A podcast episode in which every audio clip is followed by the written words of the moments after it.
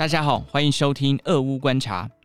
俄罗斯入侵乌克兰战事持续延烧，联合国大会三月二号以压倒性票数通过谴责俄罗斯侵略行为。投票结果有一百四十一个国家支持谴责案，投下反对票的五国包含俄罗斯、白俄罗斯、北韩、厄立特里亚以及叙利亚，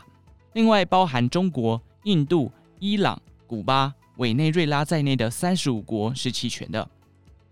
决议案指出，联合国大会以最大程度谴责俄罗斯的侵略行动，要求立即完全无条件撤军，必须退回国际认可的俄乌边界之后。虽然高达一百四十一个国家支持谴责案，但是联合国大会的谴责决议是没有法律约束力，只有在国际地位具有政治影响力。能否改变俄罗斯总统普丁的动作，还有待观察。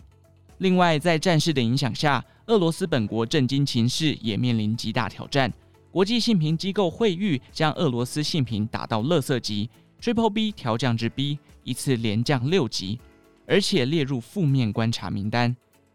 穆迪也同步将俄国信评 Baa 三降至 B 三，该机构在上一周曾经表示正在评估降级。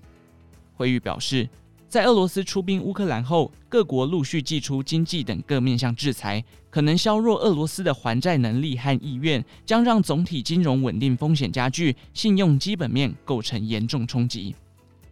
另一家信评机构标普也已经在上周将俄罗斯评级从 Triple B minus 下调至 Double B plus，标普警告未来还可能进一步调降。而美国白宫三月二日也持续加大对俄罗斯的经济制裁，全面封锁国防实体，并对炼油业实施出口管制，希望借此限制俄罗斯炼油能力，降低俄罗斯作为主要能源供应国的地位。国际上的政治压力以及现实面的俄罗斯国内经济压力，会让普丁就此放手吗？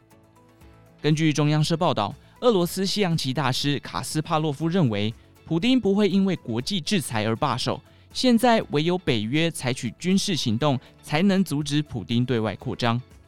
卡斯帕洛夫目前定居纽约，是现任美国人权基金会的主席。以上内容出自《金周刊》数位内容部，更多精彩内容欢迎参考《金周刊》官方网站或下载《金周 App》。有任何建议，也欢迎留言告诉我们。祝您有个美好的一天，我们下次再见。